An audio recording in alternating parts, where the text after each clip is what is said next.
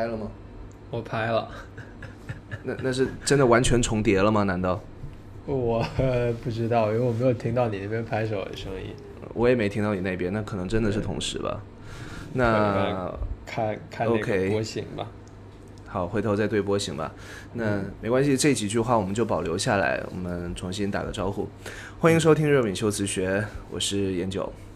Hello，大家好，我是 Danny。呃，我们好像可能没办法，就是有一个改变，是每一次开场的时候都会说一个类似于“好久不见”这样的话。嗯，是。对，那我们。确实又隔了一段时间，上一次录音应该是两个月了吧？有，至少吧，因为我现在其实已经对上一次录音的那个状况记得一点，就我记得我们是在呃新的这个录音室，但是我没有想到的是那一次是。可能短期之内，我们为数不多可以真的又面对面坐下来，在那间录音室里录音的机会。对，嗯，而且现在又是对异地的状态。对，就我我们很很很奇怪，就是就当丁宁也在厦门的时候，我们基本上就不会想说，哎，咱们来录录期节目吧，你过来找我，或者什么之类的，就很少。然后只要当分开两个地方了，然后就会觉得哎，录期节目吧。嗯，是这样。那我总觉得应该是因为我们两个人就是分开在两个地方的时候，会有来自生活的额外的刺激，让我们觉得哎，是有一些东西可以来进行记录和保存的。对，那这一期 Random Brief 我们就来。好好的 briefing 一下，最近也不算最近啊，可能就很长一段时间，或者是自打上一次录音结束之后，在各自的生活当中究竟都发生了些什么？那还是跟以往一样，我们会呃描述彼此在这一个时间阶段内的生活的状况，然后尝试用一个词、一个意象，或者是呃一个。可以被落为文字的形容来概括这样的生活状态吧。对，那谁先开始呢？呃，都可以从你开始吧。好，或者从我开始其实也可以。对，哦，都 OK，都 OK，来吧，都 OK。好吧，那像各位刚才听到的，我们两个人现在又处于不同的城市啊。呃，研究还是居住在厦门。那我搬到了北京，对，呃，入职了一份新的工作，然后生活也因为这样的一个变动而有了很多的连带的连锁反应，对，那这个是可能这么长时间没有进行更新的一个。呃，主要的原因吧，就是我要花很多的精力来面对和来应付这样来自生活变动的情况。那这个是我我这边的情况。那研究那一边的话，他可以再仔细的和大家做一个介绍。对，呃，其实我们上一次录音的时间是。如果我们算极度那一期啊，就是其实才第十六期热敏修辞学。然后我现在打开了我们的官网，呃，上面写的时间是四月十九号，所以 actually 应该是三个月前了，是一个季度之前。对，然后那一次录音的时候，其实我才刚搬到一个新的空间不久，就刚搬进来一个多月吧。然后就像前面刚才丁尼有跟大家讲，我们有一个新的录音室，我现在还在这里，但我现在是自己一个人了。呃，那一期节目录完发布不久，我们这个空间开有一次开放日的活动。对，然后完了以后，到了五月份，我就开了一档新节目。哎，我可以打广告吗？可以吧？可以啊，当然可以啊。对，OK，你可以，你可以全面展开说说。对，就我开始了一个，目前其实也只更新了一期的一个我个人的 solo 的一个一档新的节目，叫《全部展开 Nothing Left》。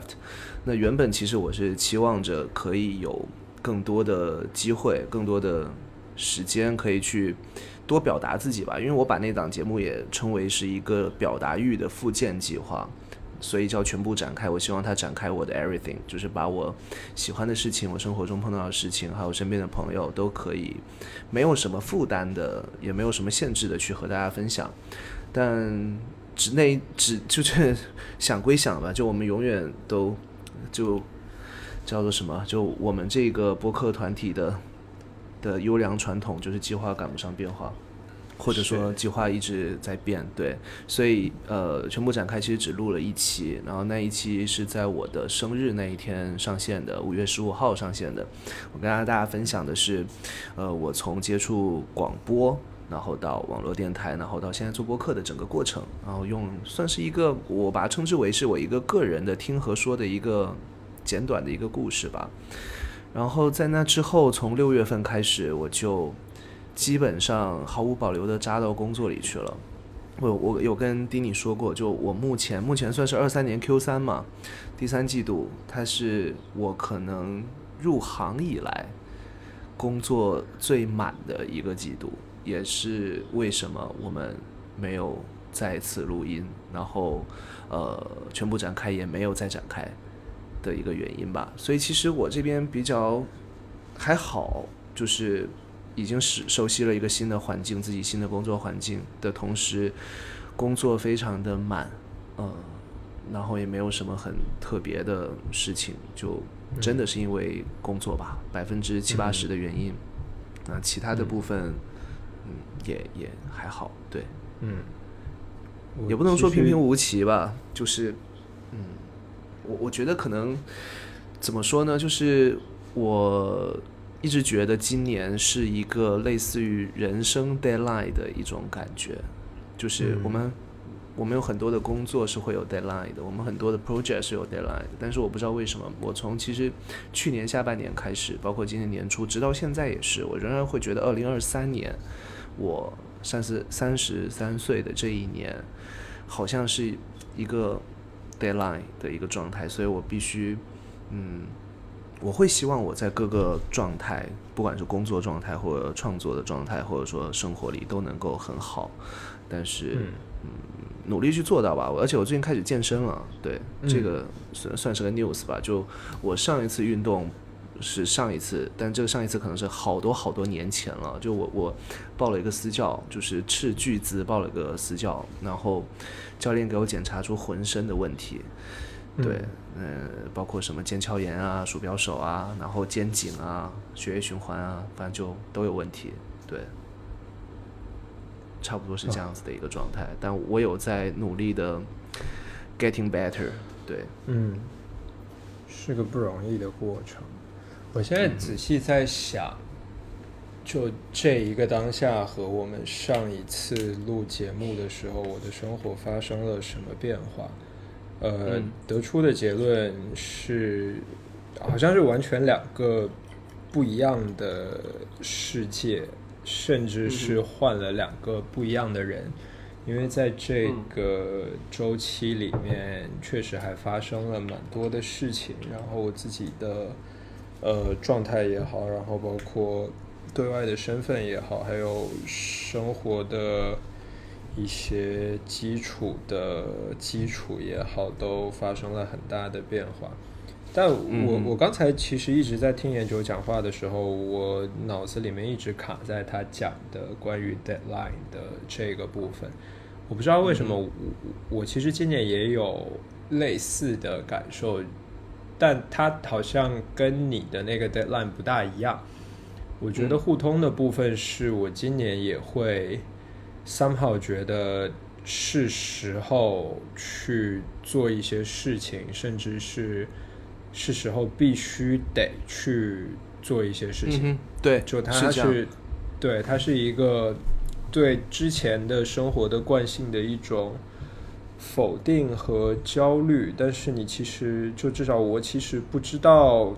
它应该发生些什么。我记得我们上一次录完节目之后不久，我去了香港，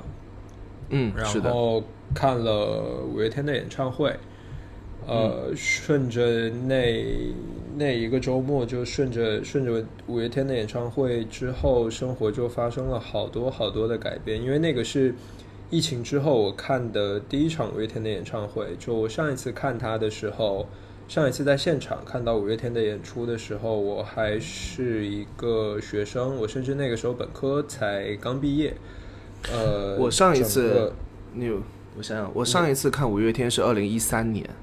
嗯，鸟巢，那 那你对比我要比我要早很多。哎，是十年前了耶，就从现在往前算是整十年前，而且是十年前的夏天，可能差不多是八月吧，就那时候的鸟巢可以查得出日期了。对，就我刚毕业的那一年。嗯，是我那时候应该也是啊，我我我就今年之前上一次看五月天也是本科毕业的那一年，呃，二零一八年，对，啊，然后时间就快进到了今年，然后回来之后会因为这样的重新走进一个大型的体育馆看这样的大型的演，也不算体育馆了，就大型的场地看这样大型的演出而觉得有一些不真实，然后嗯。之后、呃。Fast forward，长话短说，就是从一个呃在体验自己生活的 freelancer 变成了一个有正职工作的人，嗯然后，当然中间会有很多的需要调整和需要磨合的部分。我记得我们上一次在录节目的时候，我手上自己其实在有大概两三个属于自己的 project 正在运行，但是呃，somehow 他们就慢慢慢慢的被也不算被搁置了，但是他们的进度就暂缓在了那一个时间点，就有点像你刚才提到的全面展开一样。就那个时候，其实是一些我在努力 push 他们，但是他们走到了一个呃非常奇怪的一个你你不知道下一步该发生什么的时候，所以他就停在了那里。那再嗯往下，对，再往下快进快进是一些可能旅行，然后一些探索的部分，一些人际关系上的改变。呃，再往下是我在今年的下，哎，我其实已经记不得五月天鸟巢的演唱会是什么时候来着。你说今年吗？对，我今年其实完全不知道，呃，我我知道他们有鸟巢场，但我我我完全不知道是什么时候。嗯，应该是六月份吧，嗯，应该是吧？，对，六月啊，六月应该是六月三号。对，anyway，就是五月天在鸟巢的第二十场演唱会的时候，我其实人在现场。然后嗯那一天也是我正式决定会搬来北京工作的一天，所以也就是嗯看完了那场鸟巢的演唱会之后，我确定了我的工作，也确定了我要改变一个身份，就大概暂时告别在厦门原来呃大家可以感知到的跟我有关的所有的身份，我决定把他们先放下，然后搬到一个陌生的城市来。来嗯进行一些尝试和探索。那虽然这一个部分的尝试和探索会，呃，有一些和预期的不大一样，but still 它还是一个比较有趣的过程。它是一个你可以逐渐安静下来，就从之前的一些生活惯性里面跳脱出来。去获得一些事情，然后重新意识到很多的问题和不足的一段经历。对，所以非要说从上一次节目到这一次录音发生了什么事情，我觉得简而言之就是身份跟生活状态的完全的改变。那我也不确定什么时候就可能会又莫名其妙的变回去，有可能是我们这一期节目到下一期节目之间，我不确定。但是，嗯对它是一个在尝试着有所变化的过程，就它不是一滩的死水，它是一些有波动的情节。对，嗯，我我回到你刚才前面讲的，就是你觉得关于 deadline 你的一个想法吧，就是是时候去做一些什么事情了。我觉得，嗯，其实其实是一个意思，就是嗯，你必须要去为了一个未来，或者说为了一个一个。你希望能够变得更好，而去做出一些你原本不会做的事情，或者说原来不在你计划内的事情，或者是把你原本已经有计划的事情把它实现，这样子的一些动作吧。就怎么讲？其实我我跟我身边一些呃同龄的朋友去聊到这个问题的时候，迪尼跟我不了不同龄啊，我们还是有有有差个几岁，对，所以我跟我身边嗯。同龄的朋友在聊到的时候，我们会不自觉的去想，这是不是真的所谓的中年危机提前了之类的？对，但是就是时候这个状态，其实我之前有在社交媒体上发过，不知道丁尼有没有看到过？就是我每次在看到海的时候，嗯，或者说是站在海边。呃，甚至上一次好像是，呃，就是在轮渡，就是厦门去鼓浪屿嘛，那个短短的几分钟的一个小轮渡上，就在看到海、看到海浪的时候，会特别容易有是时候了，或者嗯，it's time to 去做点什么，对的这样子的一种感受。但我觉得这个跟年龄没有关系吧。就应该是我们这种人会去有这样的想法，他可能比如说丁尼到了我这时候，或者说我回到呃二十五六岁、二十多岁的时候的状态，我也会在一些场景下会觉得我需要改变，或者说我需要坚定的不改变，那都是时候了，这样子的一种状态。我不知道讲这样讲好像有点有点抽象，但反正就是。你总觉得有什么东西在等你，或者说你自己在等一个什么东西，而你希望把那两个时间点拉平到同一个点上，嗯，那这个点就是你可能得去做一些什么事情的时候，那它变成一种非常有点仪式感的一种状态。但是今年不一样，今年对我来说真的是，我会有一种如果我再不这么做的话就完蛋了 的那种感觉，对。对。我也是，我刚想说，我我其实好像没有你前面讲的那么积极。就改变这个事情，不是说，呃，你可能积攒够了足够的能量，或者是你积攒够了足够的思考和准备之后，好的，我们现在应该要出发。我觉得我的改变都是，他的动机不是说我得要变得更好。而是我没有办法再接受，甚至是没有办法再忍受那一个所谓的当下。就本质上，它不是一个你去选择了新的 Plan A 的过程，它是一个你为了要放弃，甚至是逃避这一个当下的 Plan A，你去抓住了。你目所能及范围之内的任意一根稻草的那个过程，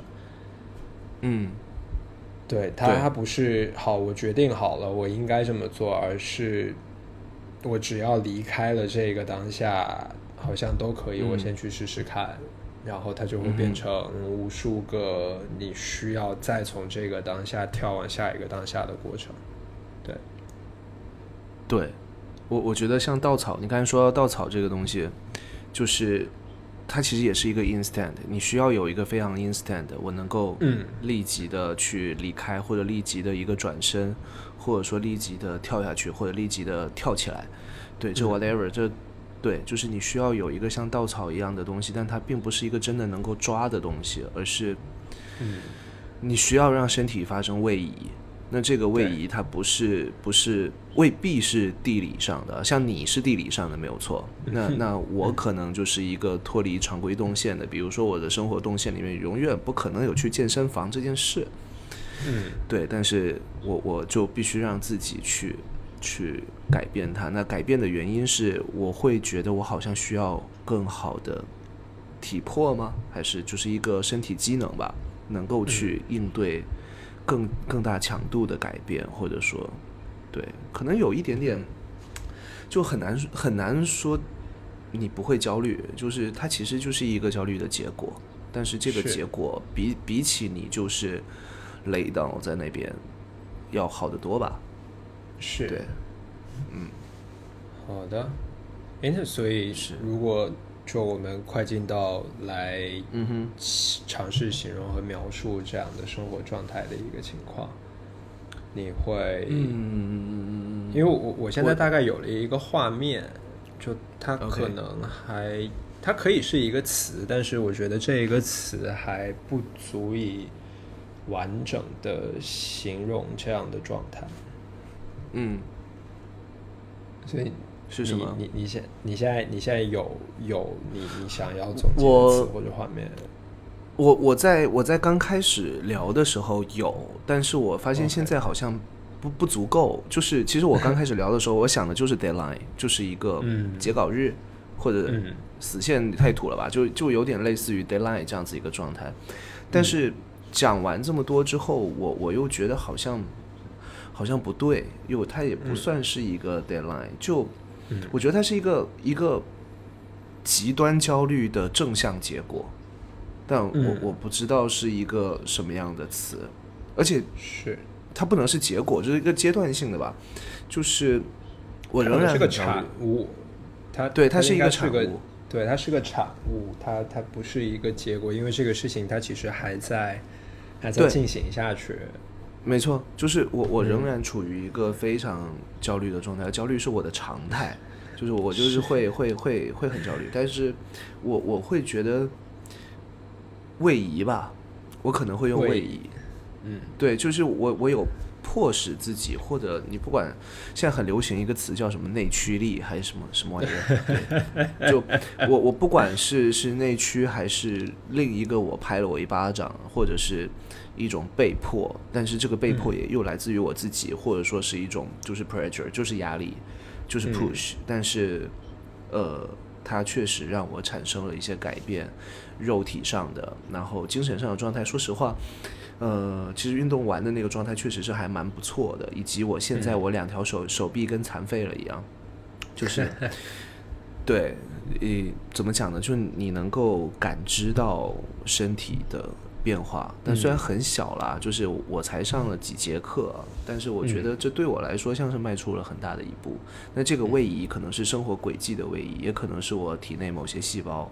或者是什么，所以我可能会用会用位移吧。对，我的话，我其实想到的词是失序。嗯哼，就是失去秩序的那个失序。Like a disorder，对，就它真的是一个，它不光是失去秩序，而是你其实，在不断的，不是你啊，是我，就其实我其实不断经历的是，somehow 你好像理清楚了一些头绪、一些规则、一些这个世界，或者是你这个人，或者是一些事情，它运转的。运转的方式，然后等到你有可能第二天睡醒的时候，甚至是等到你刚理清楚它的时候，怕它又都不成立了，你得重新来过，重新去梳理。然后在这个过程里面，你其实没有一个准确的所谓的行动纲领，你甚至不确定你要往哪一个方向去，你可能前后左右往前进、往后退都是错的。然后你也知道，你站在原地一定是错的，就是它是一个完全失去了秩序，然后又失去了你可以参照规则的一个一个地方。对，这个大概就是从上一次节目录制完到现在，我觉得可以来概括我的生活状态的一个词，也不能说发生了很多的事情。对，它跟 lost 不一样，lost 是那种没有关系，我只是没有了方向，但是至少我可以待在原地。就我我不知道去哪里的时候，我可以哪里都不去，我可以 somehow figure it out。我可以，就是你如果 lost，你你你迷失了方向或者你迷路的时候，你对应的动作是在找到方向就好，而且你确定你可以找得到这么个东西。对吧？你你你既然丢失了它，你就可以找得到。如果不是之前的那个，也可以是新的一个，但是你可以去填补这样的空白。嗯哼。那失序是你连秩序都没有了的时候，这个事情就变成你其实怎么做都不对，或者你做与不做它都不对。那你就只能反复的去探索和尝试。我我突然发现很有趣的一个点是，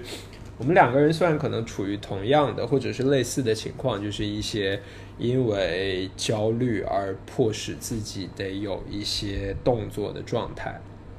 嗯，但我跟你恰恰相反的是，就是你走进了健身房，然后我停止了锻炼。对，因为我其实可能是因为你在北京再重新办张卡很贵吧？也不是，我其实停止锻炼有一段时间了，就是嗯，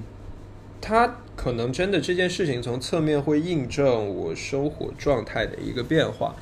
因为对我来说，能保持锻炼其实是一件比较奢侈的事情。它意味着，A 你的生活足够的稳定，就是有它有一个所谓的规律和秩序，然后你可以有一个长期的惯性去形成并保持这样的一个习惯。比方说那个时候去、去锻炼的时候，就固定每一天大概是哪一个时间段，或者是每一周我大概要去几次做什么样的事情。那你的生活可以稳定到支持你有这样的一个常规的习惯，是个很不容易的事情。那另外一个是，对它它的潜台词其实是你有额外的精力，或者你有足够的精力去进行消耗，因为运动本身它就是一个去消耗你多余精力和和能量的一个过程，对吧？通过通过对体力的体力的消耗，让你去换取多巴胺的分泌，让你去换取你的内啡肽，换取一些快乐和平静。但你真的如果已经把精力消耗到走进房门的那一刻，你就只想躺在沙发上，你什么都不想动的时候，锻炼这个事情不成立的。对我我我我觉得在我这边是这样子啊。如果我们聊就是呃锻炼这件事情，呃，我有一点找虐的心态，嗯，就是怎么说呢？就是说实话，就以我现在的饱和量，我根本。没空去，但是我会强行把它锚定一个坐标点，是你这个时间必须排出来，然后你即便很疲惫，你也必须去在那边操练一个多小时。明白。对，就是有点强迫自己吧。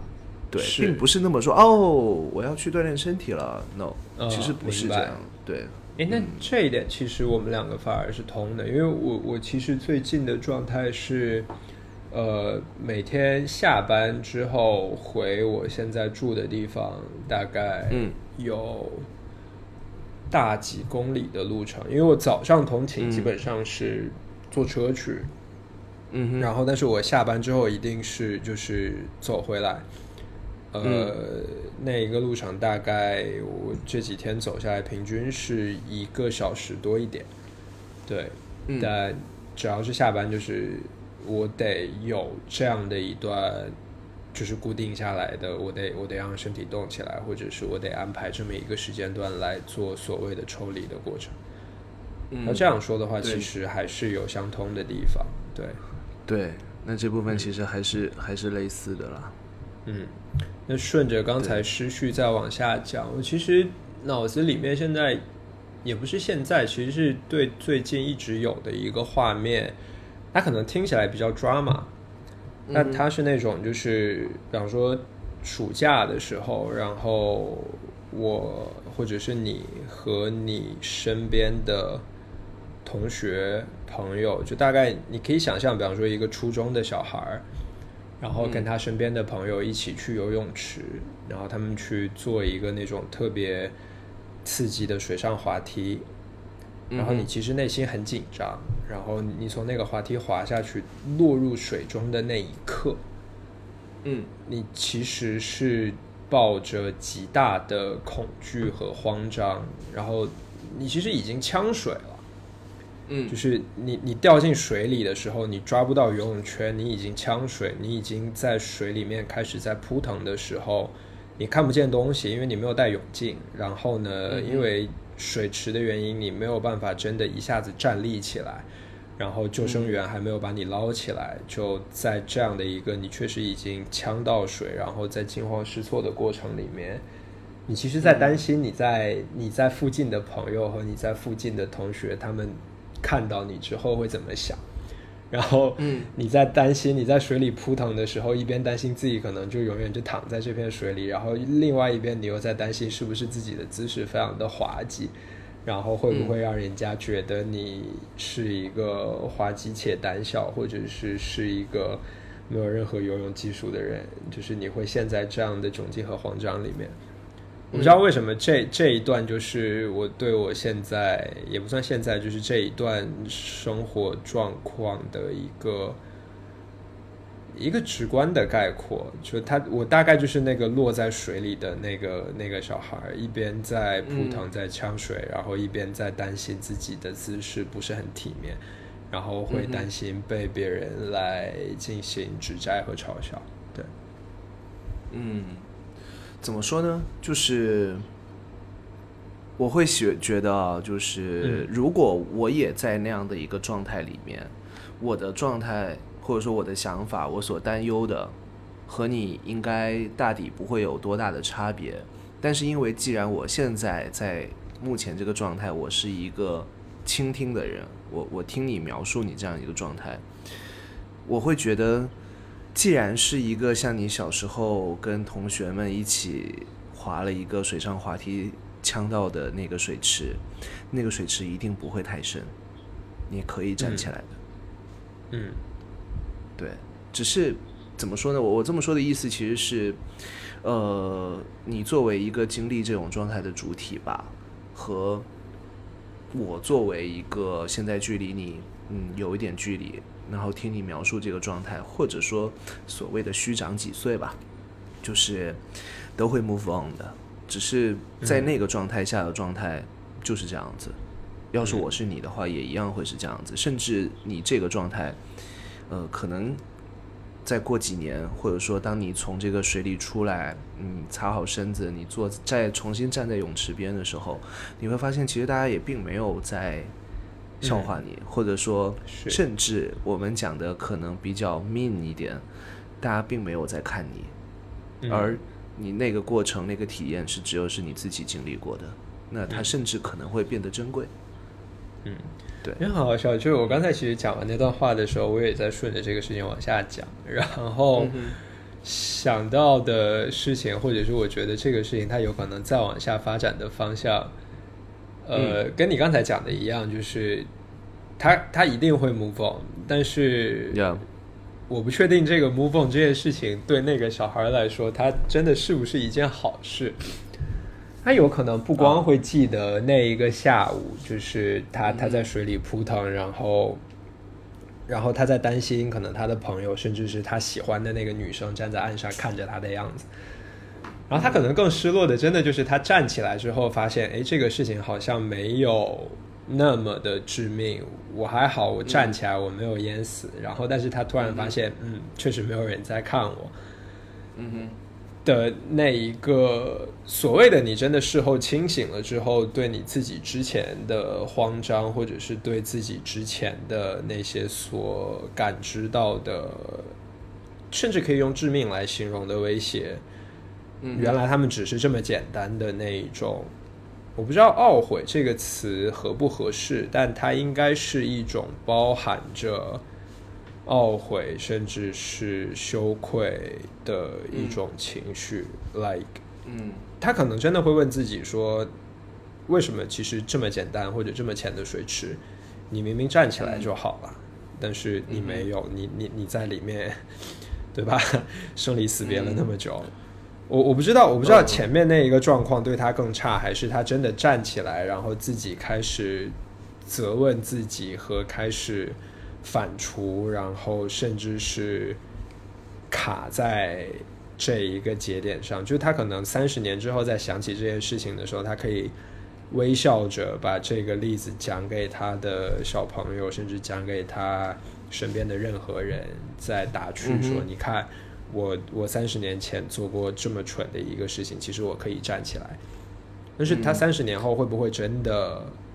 像大家以为的那样所谓的 move on？还是三十年后他在笑着跟别人说：“你看我那个时候竟然这么蠢的时候，他其实真的是觉得自己是蠢的。”我不确定，我我不确定，我只是我我我觉得应该这么说啊，就是他。没有一个 better 或者说 worse 的一个一个一个比较，就是嗯可能重点是在于他知道了下一次碰到这样的状况会是怎么样，以及其实这一切是从他决定要爬上那个滑梯开始的。嗯对，呃，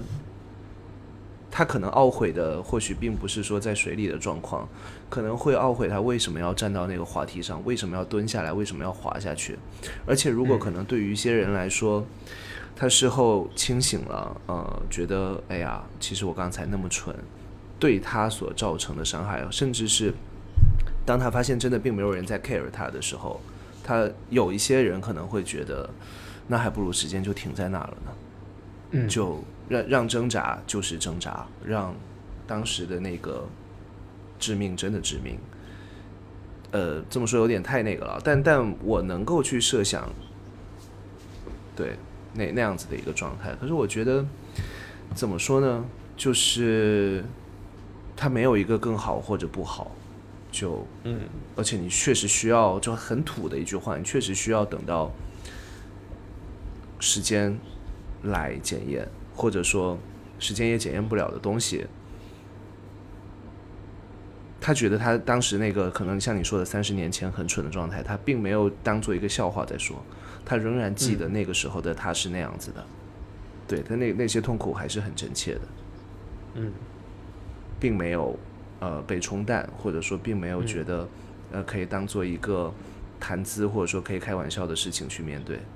嗯，呃仍然是痛苦，但是他就他就是个 fact，他没有、没有什么额外的意义，他就他就真的只是跟别人讲了这件事情，他没有想说这个事情应该是一个什么样的修辞的情况，他就就是这么个情况嘛。对，所以我觉得其实我刚才讲的 move on 可能几个环节。他决定，他看到那个滑梯的时候，他可能已经有一些害怕了，但是他决定还是站上去，这是第一个 move on。他滑下去了，在滑的那个过程中，他也会有经历预警一样的，哎呀，下去会怎么样？或者说，在那个过程就已经是有惊慌跟恐惧，然后在水里面的时候，这个过程达到了终点，呃，不是终点，或者说是一个高峰吧，但是他也已经 move on 了两个阶段，等到他再站上来，不管有没有人 care 他，或以及时间再过了非常多年，就是 move on 这件事情也是一个 fact，除非你用任何的你自己的方式去把所有东西真的停止，那它就是一个客观的会会会 passing by 的一个东西。那我觉得他真的，他就他，我觉得那个 move on，他应该翻译过来就是就是过去了，他他就只是指这个事情和那一个那一个当下，他过去了，他没嗯有哼，就我觉得他他不大包含大家所理解的那个 move on 里面的一种所谓的正向的意义甚至是吗对，就他他们、他他并不包含所谓的克服或者是战胜的这样的呃，是的，是这样的方式。他他就他就对他他就只是这个事情客观的它来变成了也是一种位移。对，它变成了一个一个完成时的一个状态。嗯哼，是嗯，好的，我觉得这个大概就是对我我可能会想到的概括的一个一个画面。嗯哼，所以它并没有变成一个具体的词。它如果是词的话，应该就是失序。OK，对，好的。嗯，那所以这一期的 Run and Brief 我们概括出来的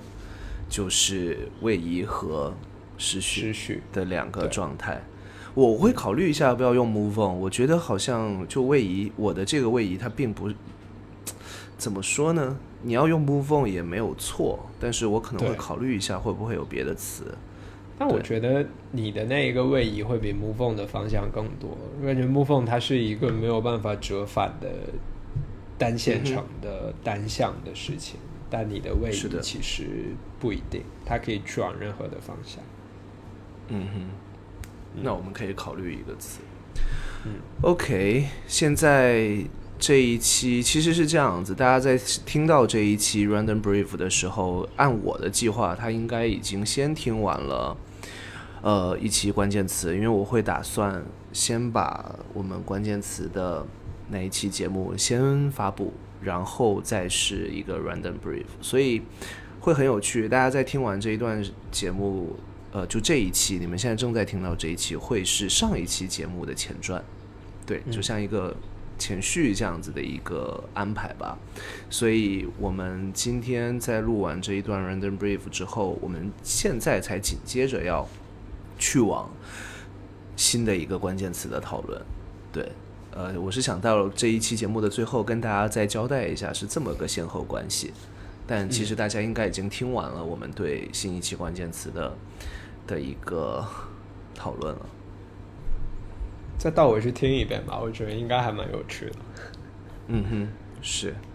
OK，那我们就这一期节目先差不多录到这里。口播，我来吧。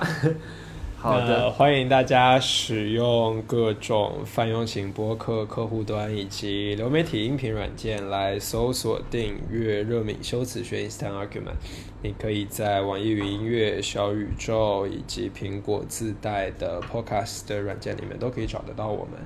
然后也欢迎大家在各大流媒体平台和泛用型播客客户端的评论区。来和我们分享你想要告诉我们，或者是想要和我们讨论的内容。当然，如果你有足够的话想要对我们说，或者是你是一个和我跟研究一样比较老古板的人，那也欢迎你通过邮件 i a folder at hotmail dot com 来进行沟通和交流。那我们就下期节目再见啦！OK，下期再见，拜拜，拜拜。